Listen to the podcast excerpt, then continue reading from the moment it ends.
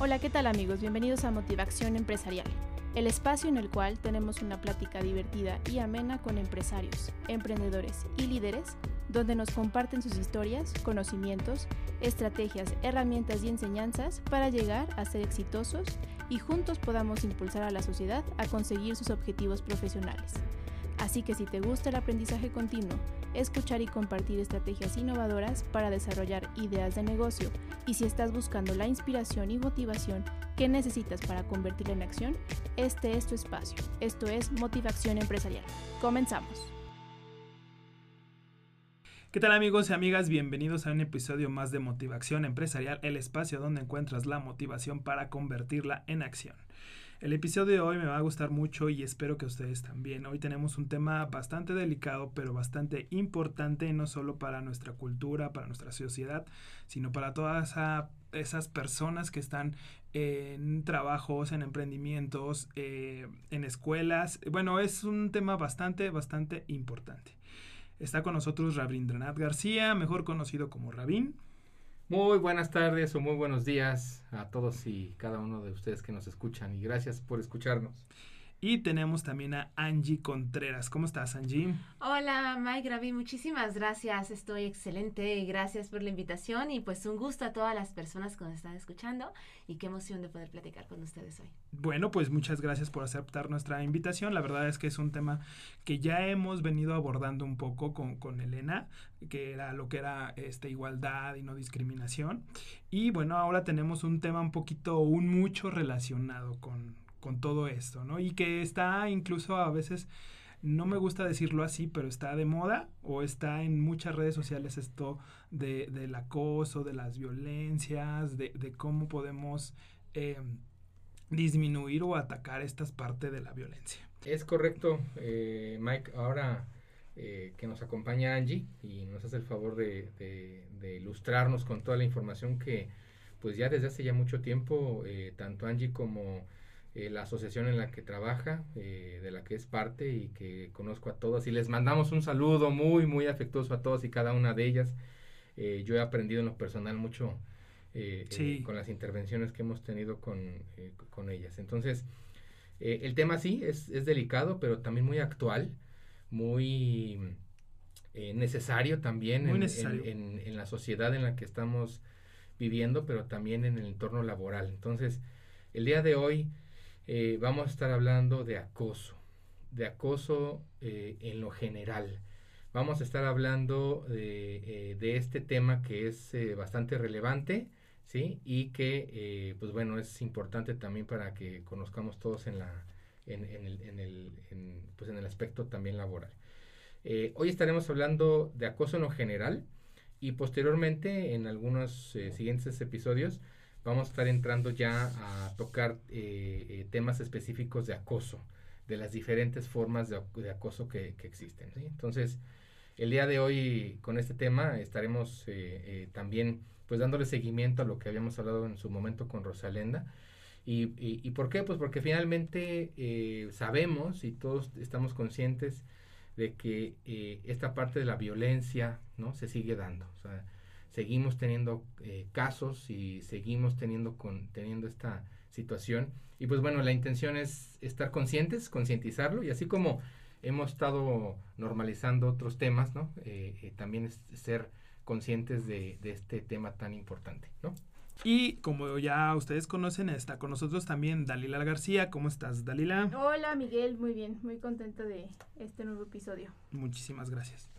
Pues para entrar a materia, eh, Angie, creo que lo primero que tenemos que definir es qué es acoso.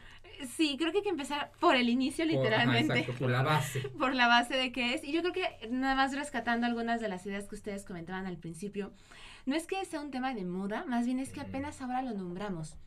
Son prácticas que están, que las hemos visto como normal que es normal ciertos comentarios, que es normal ciertas formas de mirar, que es, es normal tener que aguantarnos hasta ciertos tocamientos, por no decir nada por el miedo, porque no me van a creer, porque es que van a decir, me van a correr, y que se han puesto lo que diríamos así como que lenguaje teórico, eh, se han normalizado y naturalizado.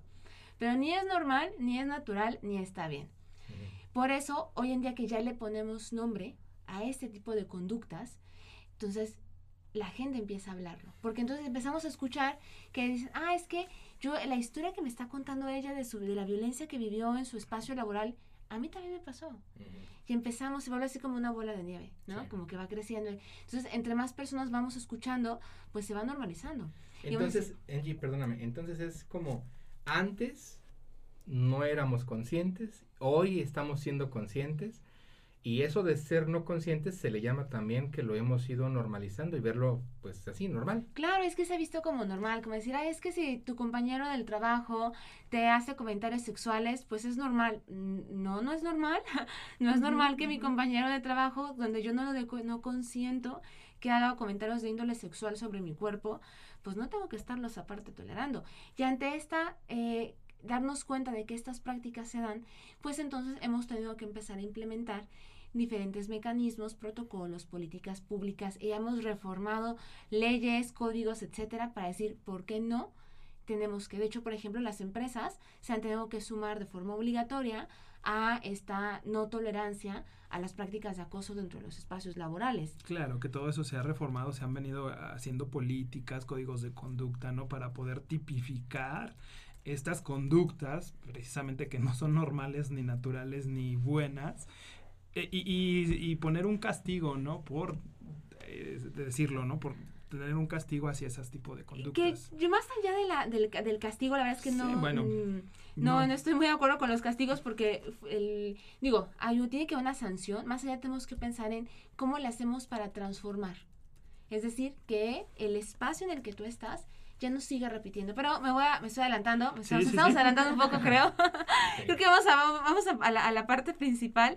¿Qué es cada una de las cosas? Bueno, el, el tema del acoso son estas prácticas que no consentimos, eh, que no estamos aceptando y que van y que vienen se, se dan sobre un tema de hablar de nuestros cuerpos, tocamientos, comentarios, etcétera. Aquí que hacer una diferencia que luego escuchamos entre acoso y hostigamiento y es, pensamos que son cosas totalmente diferentes. Es lo mismo, pero lo diferencia es estas jerarquías de poder, que eso es clave dentro, de la, dentro del acoso y el hostigamiento.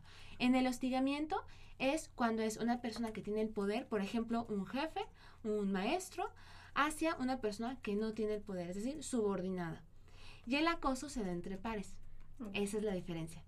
Está tipificado, sí, podemos encontrarlo en, la Ley de Acceso a las Mujeres a una vida libre de violencia, en el Código Penal, en la Ley Federal de Trabajo como acoso, que prácticamente es la misma práctica, pero lo que cambia es justamente esta jerarquía de poder. ¿Por qué es importante hacer mención de esta jerarquía de poder?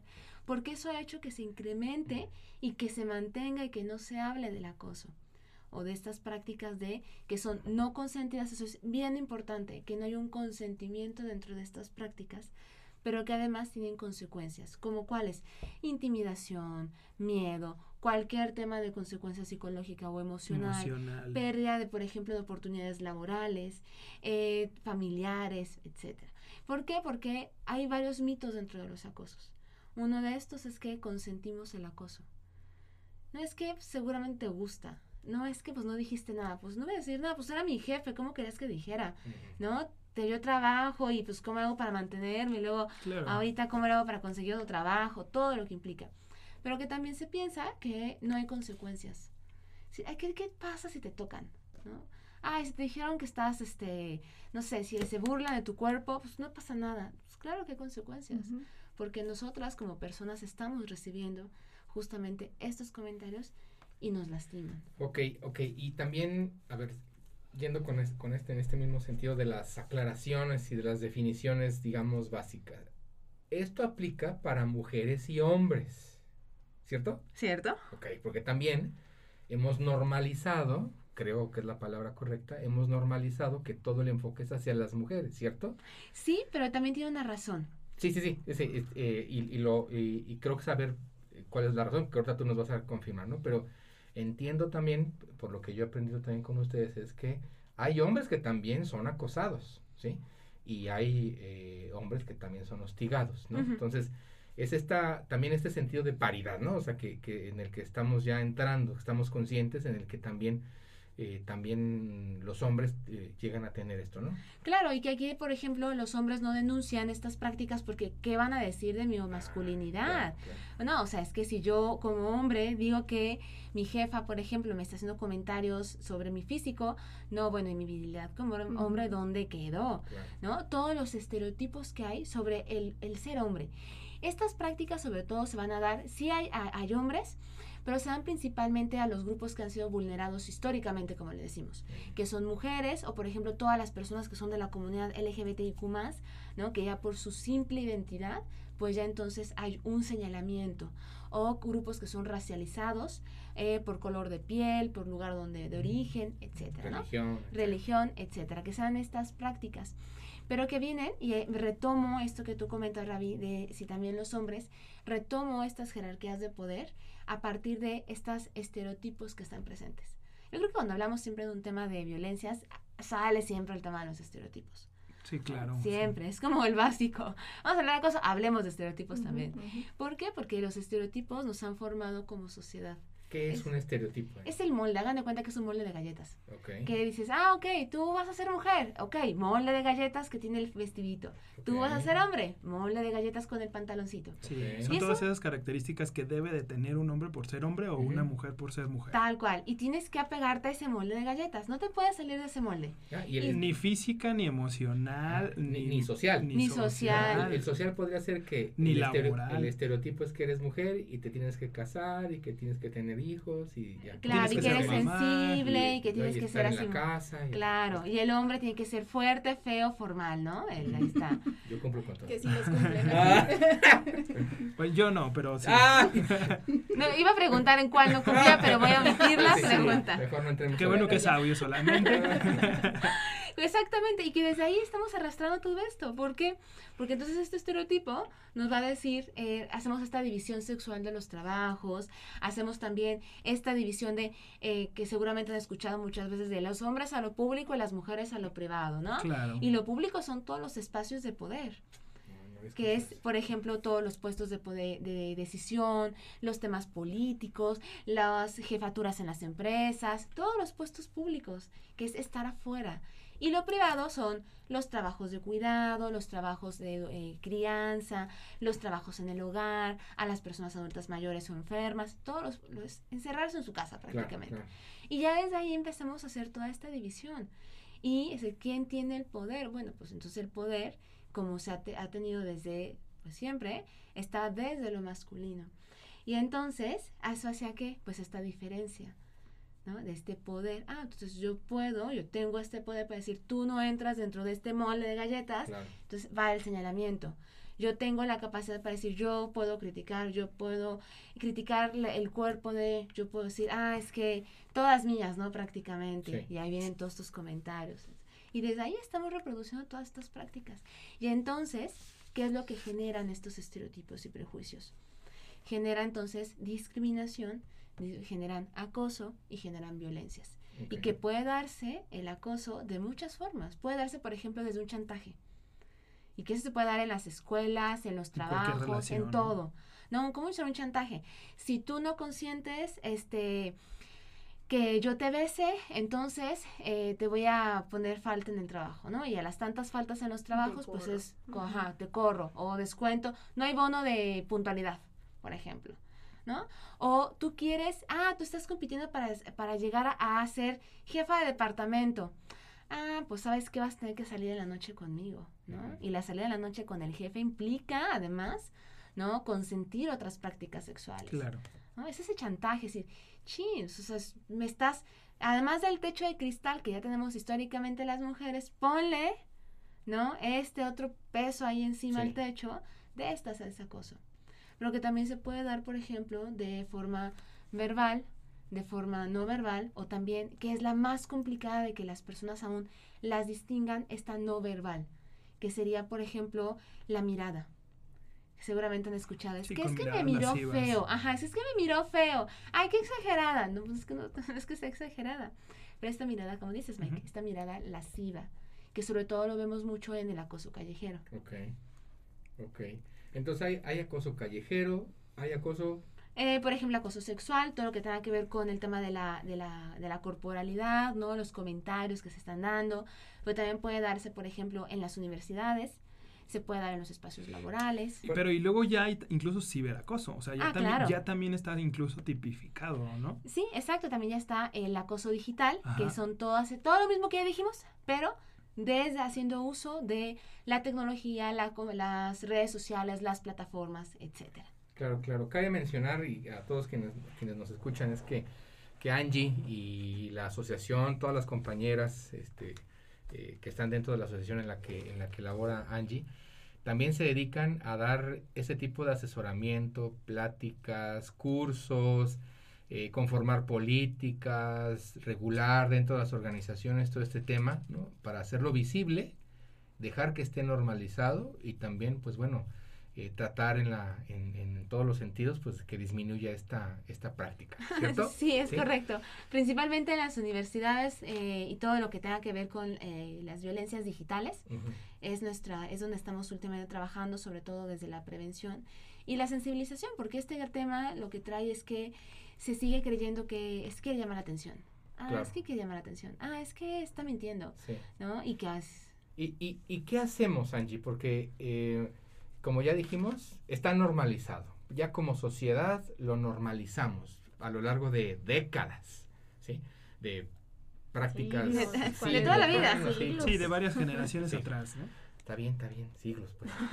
Eh, ya lo normalizamos. Ahora, y, y- y con, con- toda esta efervescencia que ha surgido y, y- y que mm, somos muchos los que estamos de acuerdo en muchas prácticas, pero ¿qué hay que hacer? O sea, empresarios, micros, pequeños, medianos, sociedad en general, en la familia, ¿qué hacemos? Es, es- y es algo que le preguntamos también a Rosalena, ¿no? Que, Sí. bueno, Como ¿y em- ¿cómo le hacemos?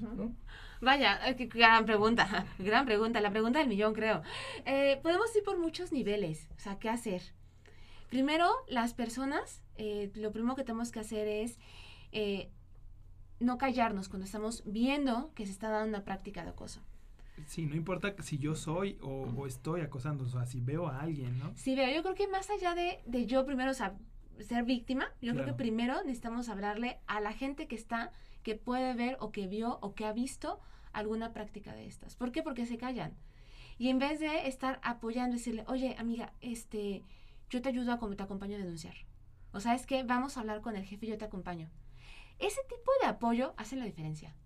Porque además, en- a veces, en vez de apoyarlo, lo que hacemos es que motivamos la burla de y ahí viene, ¿no? Sabemos que el jefe está molestando a mi compañera, que le toca la pierna cuando llega. Ahí te hablan. Y ajá, y en vez de exacto, en Sí, vez de sí, ser, sí. es de ahí viene, Ahí te, va a dar te tu, ¿no? Te están buscando, ándale. Exacto, ese Sí, tipo de claro. cositas no ayuda. Necesitamos poner un alto, Claro, decirle, fom- fomenta incluso. Claro, fomenta, por decirle, en vez de hacer eso, dígale, amiga, acompáñame al baño, ¿no? Y ya, vámonos, y se levantan y fuga, ¿no? O cómo empezamos, vamos a denunciar, te acompaño.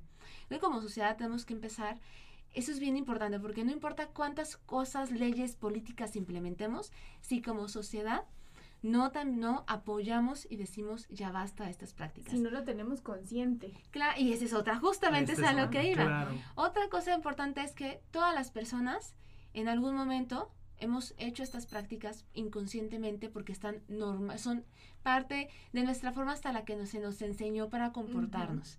Porque lo vemos en todos lados, lo vemos en el cine, lo vemos en la música, lo vemos en, en nuestras relaciones con amistades, con- lo vemos en todos lados. Necesitamos reflexionar cuáles son las prácticas de acoso que yo he hecho y qué puedo hacer para cambiar esas prácticas. No es una tarea fácil y implica mucho trabajo, sí. pero es porque esto es importante porque además el trabajo que hacemos en lo individual tiene una eh, repercusión colectiva. Entonces, si yo ya estoy cambiando como persona, entonces, ah, las demás personas van a ver que estoy haciendo un cambio. Y eso va a ir poco a poco abonando a una cultura donde le digamos no a ningún tipo de violencia.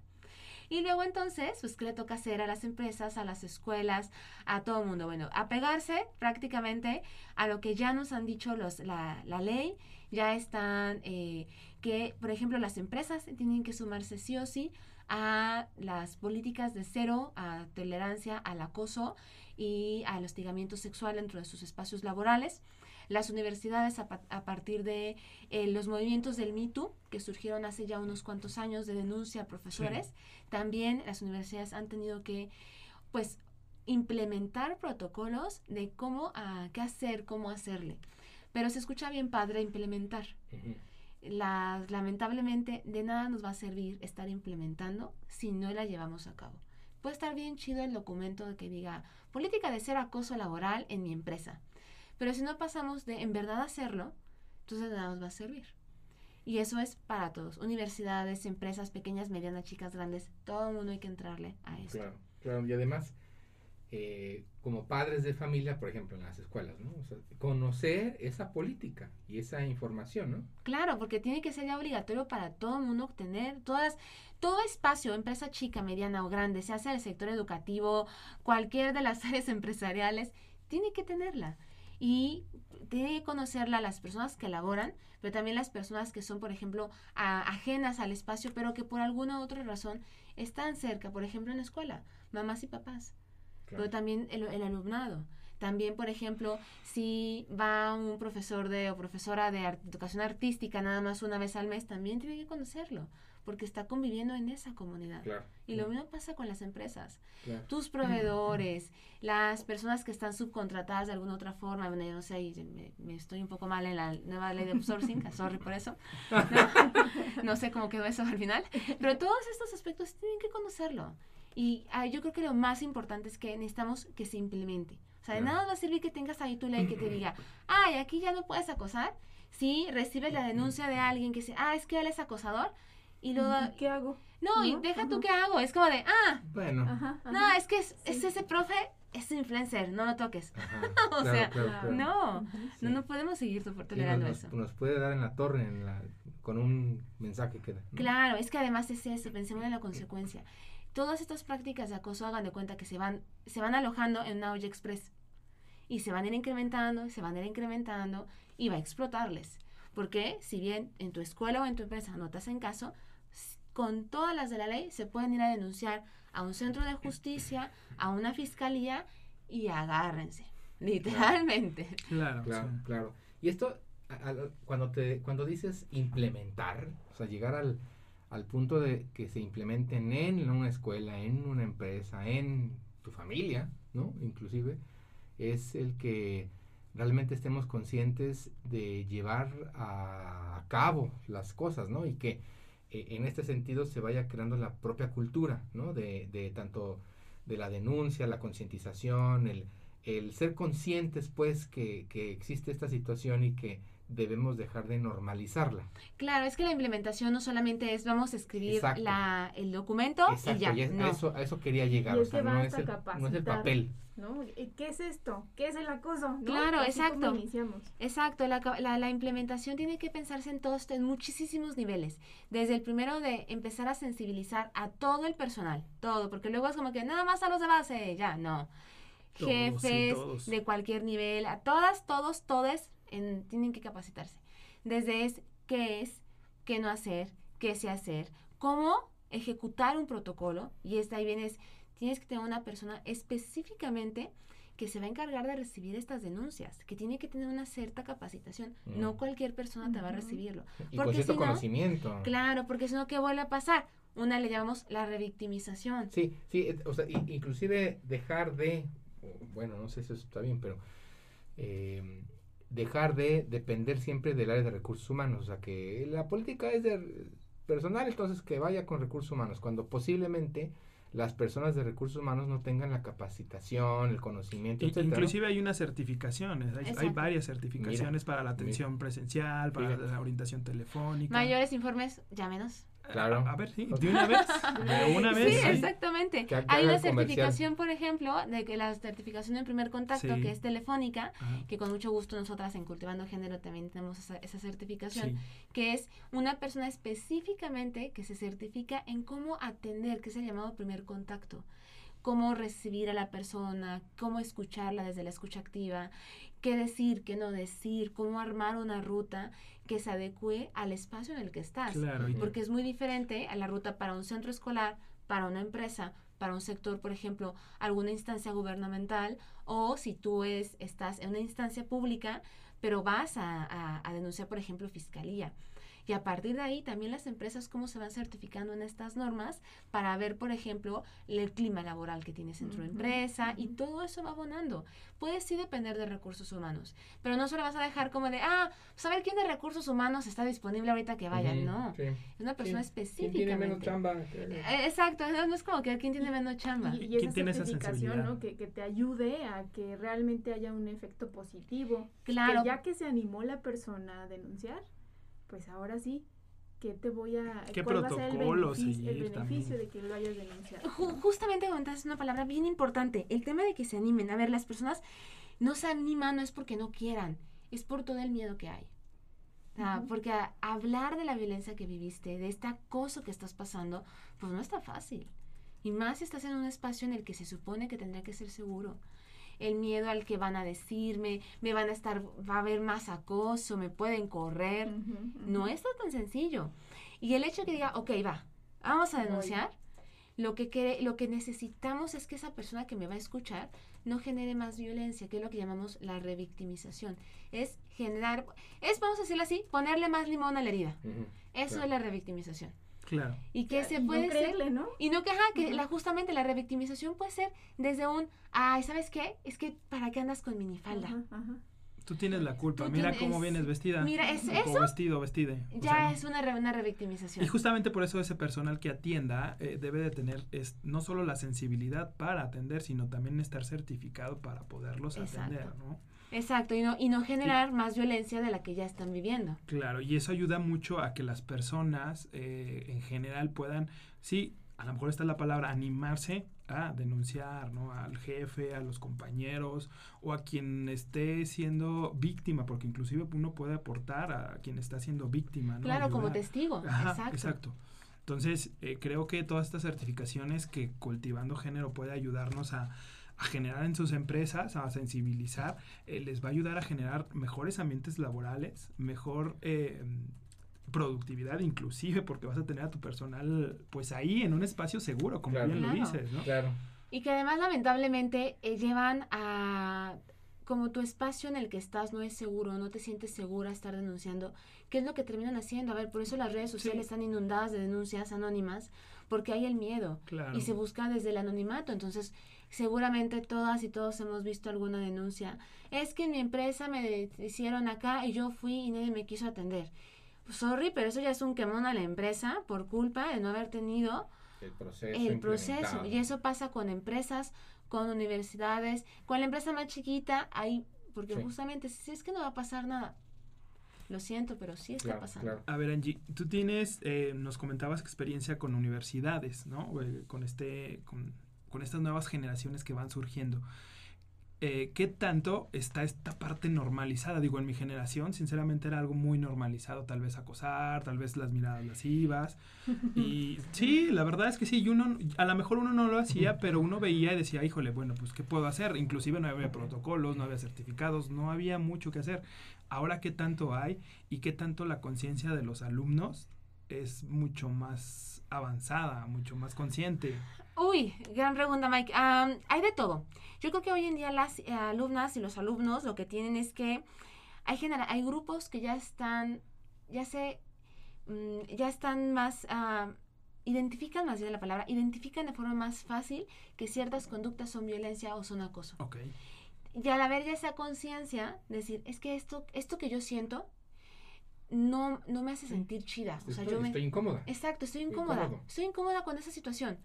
¿Cómo se llama? Ah, pues se llama acoso. Ah, es que se llama tal forma.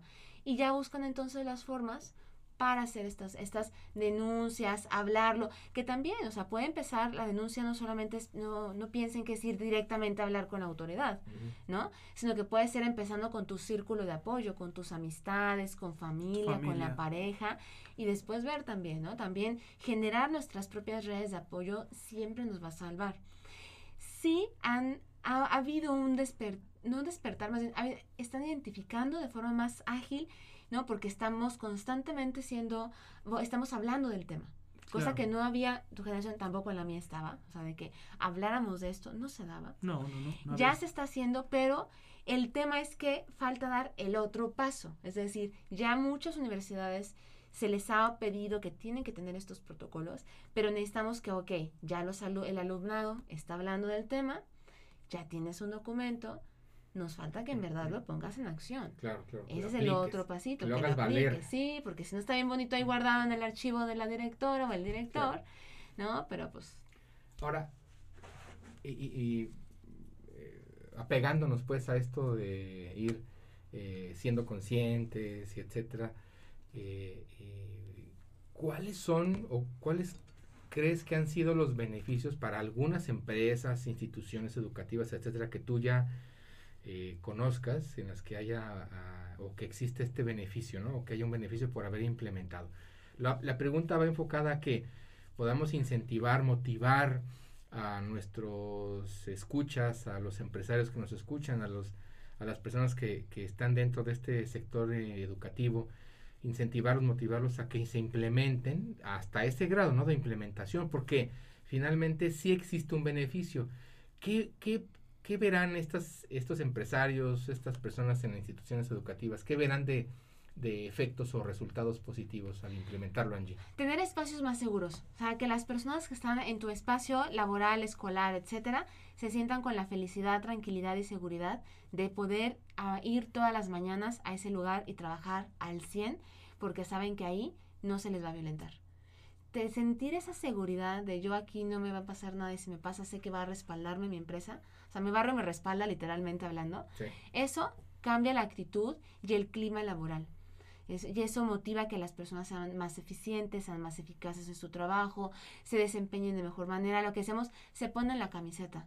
Y eso ya es una diferencia este, en el estado de ánimo de las personas. De hecho, eh, si no me equivoco, es la NOM 035, Sí. la que tiene el tema del clima laboral. Sí. ¿no? Y que es importante, ¿por qué? Porque ya hemos visto que ahora sí que empleados y empleadas felices, Claro. pues son mejores, ¿no? Pero además también te ahorras un montón de broncas legales en un futuro. Porque si tú como empresa o escuela no atiendes de forma eficaz eh, y de- desde un protocolo estas prácticas que ya se estén dando y fuiste omisa de, ah, no pasa nada, va, la persona puede ir a poner una denuncia con una fiscalía, con un centro de justicia y también tú puedes ser involucrado por haber sido omiso. Las omisiones también son violencia. La omisión es el no hacer lo que me recuerdo, no, no no hacer lo que tendría que estar haciendo. Y eso, más allá de una denuncia, yo creo que pensemos un poco también, voy a sacar mi área, mi, mi parte mercadológica, ¿no?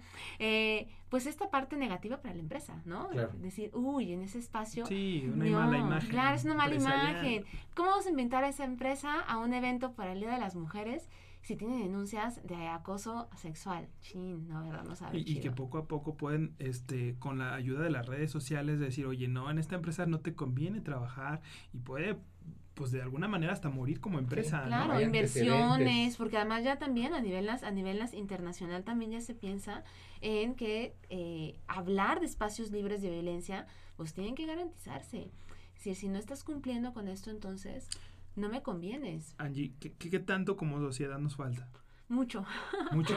mucho. ¿Mucho, por- pero hay avance o no? Sí, hay avance. Hay avance, claro que hay avance. A ver, a nivel, a nivel de ley hay gran avance. La ley de acceso lo, lo, lo tiene, la ley federal del trabajo, los códigos penales, ahí están. Eh, necesitamos hacer el otro paso hacia la sociedad Sí. y que implica hacer esta transformación de las personas sensibilizarnos, dejar de verlo como algo normal, dejar de verlo como algo natural, que son creo que las palabras que me he repetido, cuéntenlas cuántas veces lo dije, por favor, y, y empezar también a preocuparnos por las otras personas, Claro. apoyar a otra persona. Nos falta, Nos falta mu- mucho, porque seguimos escuchando, yo sigo escuchando y leyendo de, es que seguramente eh, lo buscó adrede para poder subir de puesto. ¿No? es que seguramente está haciendo adrede para poder, este, que le den un Para obtener un beneficio, ¿no? Claro. Al final de cuentas. Y... Dices, no, no, o sea, nadie, nadie quiere, la verdad, estar pasando un, vamos a decirlo así, un, un rato amargo en sus Claro espacios. que no. Sí nos falta, todavía, te digo, yo sigo escuchando y luego también a veces esta capacitación que damos no falta que nos diga, ¿no? Pero es que, ¿para qué se vienen vestidas así? Ah, Reprobado. Ah, valió. Reprobado. Vuelves a tomar el curso. No, no, no, no, no, que no le salga. No, No, no, Vuelva a de 10 veces, de 100 veces. vuelva a Que- tomar el eso curso. viene desde casa. Yo creo, yo creo firmemente en que desde casa tendríamos que estar teniendo este tipo de, de pláticas. Yo creo que desde muchos espacios, sí desde casa principalmente, pero también de los claro, espacios de- donde de- en te todos, rodeas. en todos, pero naces y te empiezan a enseñar todas estas cuestiones que estereotipos, naturales. claro. Y eso exactamente, como dice Mike, es, está sí en la casa porque es donde nos desarrollamos, son nuestras personas más cercanas, pero esto se da en todo lo que le llamamos los agentes socializadores, ¿no? El- Del término, término técnico, los agentes socializadores, que prácticamente son todos los espacios en los que estamos consumiendo y en contacto. Medios de comunicación, la música, el cine, a ver, estas canciones de cualquier género, porque no, Sí, puede no, ser todo. No todo. hay, no hay un género, es que te lo voy a- Es que el rey, no, a ver, todos los géneros Yo he escuchado, y sí, todos. sí, yo he escuchado muchas que dices, estas son baladas, pero ¿cómo puedes decir esto? Sí, que eso se puede la letra y baladitas dices, y dices, ah, no caray. puede ser. Claro. Cuando, pero es, fíjate que parte de, A ver, ¿Cuáles, ponga un cuáles? ejemplo. bueno, ahor- ahorita sí no lo recuerdo cuál, Ah. algún- incluso de José José, cuando, de Sí, sí, cuando- sí. a- des- Acabo de escuchar una crítica. Hay una de José José. Ya muy vieja, ¿no? Sí, bueno, sí. Este, no recuerdo Sí, no exactamente me cómo se llama, pero es cuando vengas conmigo, no mires a alguien más y cosas así. Dices, oye, estas son de José José, o estas son de banda, o estas son de reggaetón, que es lo, como el extremo. Pero he escuchado muchas canciones norteñas que son Sí. entre paréntesis o entre comillas románticas y que no tienen nada de romanticismo. Claro. Y cosas, eh, canciones muy este, clásicas que dices, no puede ser posible. Y que se da en todo. Cine, En todo. cines, película. series, las, como no- con nuestras amistades, algún comentario que hacen, Los chistes. todo. O sea, yo creo que los chistes, Los los, chistes, refranes, claro. los, di, los refranes, o no, los Dichos. dichos, en todos los está ahí, porque está, es, es casi, casi que es, pues, es normal. Por ejemplo, hay una canción, que traté de acordarme el nombre de la canción, pero no me acuerdo cuál es, pero dice un pastor en letra que dice que era un señor que siempre que pasaba le pitaba y ella se había acostumbrado. Y que le decían, es que porque siempre que, que no le haces caso a nadie más que al señor que pita. Dice, es que él siempre pasa y me pita a la misma hora y ya me acostumbré. No me acuerdo cómo era, soy mala cantándola, pero Sí hace cuál, di- sí referencia. cuál dices, hace referencia a eso. Y eso es acoso callejero. Que una persona pase todos los días y te pite y que tú no querías, pero te acostumbras a que te pite. O sea, eso hoy en día se le llama acoso callejero. Y ahí está presente, porque hemos criticado tantas canciones, Sí. porque hacen apologías a la violencia, hacen apologías a feminicidios. A ver cuántas canciones, la- hay una no, si no, no me, no, no, no, no, no nos cancelen, por favor, pero a ver, eh, las canciones de Alejandro Fernández. Hay una canción que es la de Mátalas. Sí. Y que ya está, este, creo, inclusive por ahí, o con una sanción. Sí, ya ¿Qué? está de que no se, no la escuchen, por favor. Ajá. Mira, eh, la canción que te digo de José José es, se llama así, Cuando vengas conmigo, y te voy a leer literalmente la letra, dice, Cuando vengas conmigo no mires a nadie. Tú sabes que yo no consiento un desaire, que me sienta muy mal. Tú me vuelves la cara cuando tienes al lado a quien tanto te ama. Cuando vengas conmigo no mires a nadie. O sea, eso sí es chantaje. Eso es posesión, así Ajá. de... No, eso es chantaje, eso es este... Sí, sí, sí. Y- O sea, hacerla, a, hacer que ella es tu posesión y no puede ella Sí. hacer ninguna otra Sí, cosa. claro. Sí, está en todo. Entonces, en verdad, hacer estos cambios que es poco a poco. Y por eso es tan complicado, porque lo vemos en todos lados. Ok, al- ¿qué, qué otro beneficio ves? O sea, porque para mí también me queda claro que al tener este tipo de de acciones, pues, o de imple- llegar a la implementación, ¿no? También, pues, repercute en, en la lealtad e inclusive hasta la propia productividad de personas, ¿cierto? Sí, claro, es, eh, la gente es más productiva, un espacio en el que te, te garantizan tus derechos, pues es un espacio que vas a cuidar, que vas a respetar, que vas a querer. Si de verdad que aquí yo estoy segura, eso hace la diferencia. Y más ahorita que en verdad ha habido una exigencia de decir, en verdad queremos que se garantice la seguridad en todos los espacios. Dice una estadística que 7 de cada 10 mujeres han sido víctimas de acoso. Yo la verdad es que yo, de 10. ajá, yo creo que todas las Sí. mujeres alguna vez hemos Claro. pasado por algún tipo de, Yo digo que sí. ¿no? Y saber que en un lugar se va a garantizar mi seguridad, eso hace una diferencia Claro. enorme. Claro. Ahora, para ir cerrando, no, no, digo, no la plática, pero sí cerrando los temas, es este, eh, ¿a qué te refieres con implementar? Porque a mí me queda claro que una, tiene que haber un involucramiento. Es como cuando vamos a implementar ISO 9000, ¿no? Y que hay una política de calidad que la debe respaldar y prácticamente emitir la dirección general. el presidente y director general. O sea, es, es, es mandatorio, ¿me explico? O sea, tiene, una, tiene un poder, tiene un peso importante, ¿no? Entonces, eh, esto aparte de la implementación no quiere decir emitir un papelito, un documento y subirlo a nuestra, a nuestra intranet donde existen las políticas y, reglas, ¿no? Sino que va más allá, ¿cierto?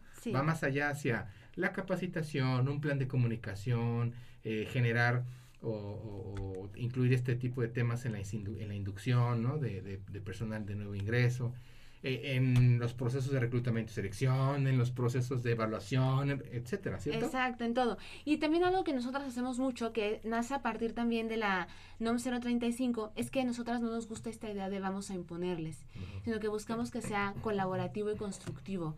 Es decir, desde primero hacemos una evaluación de qué es lo que ya tienen, porque también hay algunas que ya tienen algunas cosas. ¿Qué tienes? Ok. Eh, ¿Cómo está la empresa? ¿Cuál es el tipo de ambiente que se tiene? ¿Ha habido casos? Si ha habido casos, ¿cómo los han, qué han hecho? Para, para, saber qué piso estamos, en qué piso estamos. Un diagnóstico, ¿no? A partir de ese diagnóstico, exactamente, entonces hacemos este primer planteamiento, que lo que necesitamos entonces es, primero, una sensibilización general a todo personal. ¿no? Puede variar, por ejemplo, depende del el área, ¿no?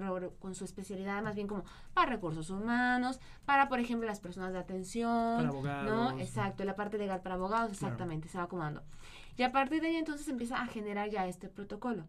Decir, ok, ya con todo esto, ¿ustedes qué consideran que tendría que venir? Ustedes se conocen la empresa, ustedes se conocen su escuela, ¿qué tenemos que ponerle? Ok, y ahí empieza a hacerse este Un comité. Es un comité, por ejemplo, a ver la persona encargada. No, puede tener un buzón, por ejemplo. Políticas de Que tengas ahí un buzoncito, no sé, en la entrada, en tal lugar, ¿no? Donde yo pueda poner mis opiniones, etcétera. Y ahí se empieza a construir. Y, se adapta mucho más fácil. Y, lo hacen suyo.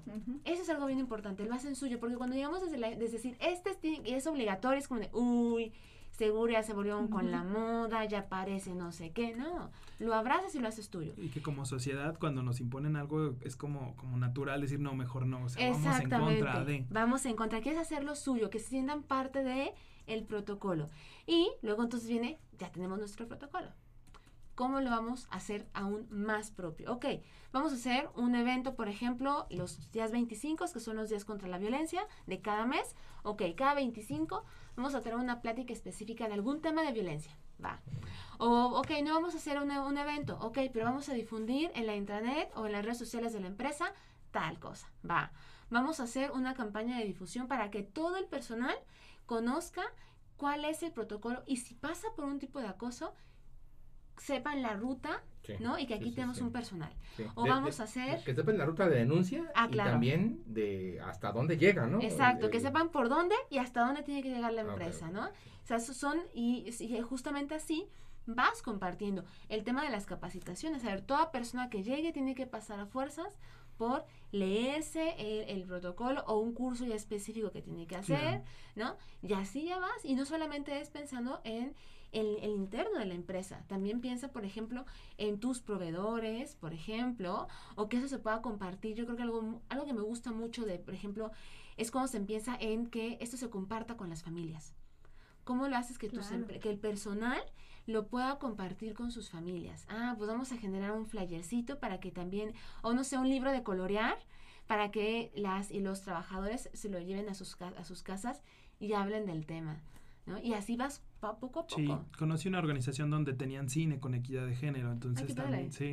Entonces también igual era para los empleados, pero sí había oportunidad de que llevaran a sus hijos, hijas, familia para poder este como decir, ok, tenemos como familia, ya vamos aportando. Entonces, era una buena práctica que, que, que me gustó mucho, que ojalá se se retome en muchas otras organizaciones. Claro, y justamente es eso, o sea, que estos temas no solamente le toca a un espacio, sino cómo lo podemos implementar en todos lados. Y esa es la idea y poco a poco creo que eh, cuando existe el compromiso hay muchísimas formas para estarlo haciendo. Claro. Pues muchísimas gracias. La verdad es que es un tema que nos da como para conversar muchísimo más tiempo. De hecho, sí, Angie ya por aquí se comprometió a traer el acoso laboral como tal. Entonces, Angie, te tendremos por acá nuevamente. Antes de, y bueno, ya para cerrar el episodio, algo que quieras ya compartir, algo que se nos haya pasado, algo este, algún tip, Pues algo, conclusión. una Ah, mi- mis conclusiones. Sí, sí, sí. No, pues que con mucho gusto nos comprometemos a hablar aquí con ustedes de acoso laboral, acoso digital, acoso escolar, todos los tipos de formas que se puede estar lamentablemente dando el acoso. Sí, Y pues con el, creo que algo muy importante es que los ya hablamos del tema. Hay que agarrarnos del tema que ya se está hablando y seguirlo y seguirlo y seguirlo impulsando porque creo que todas las personas merecemos vivir y convivir y desarrollarnos en espacios libres de cualquier tipo de violencia. Y para eso cada y todas y todos podemos poner un granito, literalmente. claro. Claro. Angie, ¿dónde te podemos encontrar? ¿Dónde te pueden contactar quienes deseen este, implementar algo? Estamos en todas las redes sociales como Cultivando Género o nos encuentran eh, por correo electrónico como cultivandogénero.ac@gmail.com. Perfecto. Ok. Ahí está. Angie, muchísimas, muchísimas gracias por, por, por la orientación y también por toda la información eh, tan completa que nos das. No, al contrario, muchas gracias a ustedes por el espacio y yo, eh, yo y la organización encantadas de estar compartiendo con ustedes. Claro que sí. Pues muchísimas gracias a todos los que nos están escuchando. Eh, tenemos otro, otro espacio también, otro episodio con Rosalena Anaya, también para que por ahí lo chequen. Estamos hablando de temas muy, muy interesantes. Muchísimas gracias Angie, muchísimas gracias Dalila, muchísimas gracias Rabin y un saludo a todos. Bye. Bye. Bye.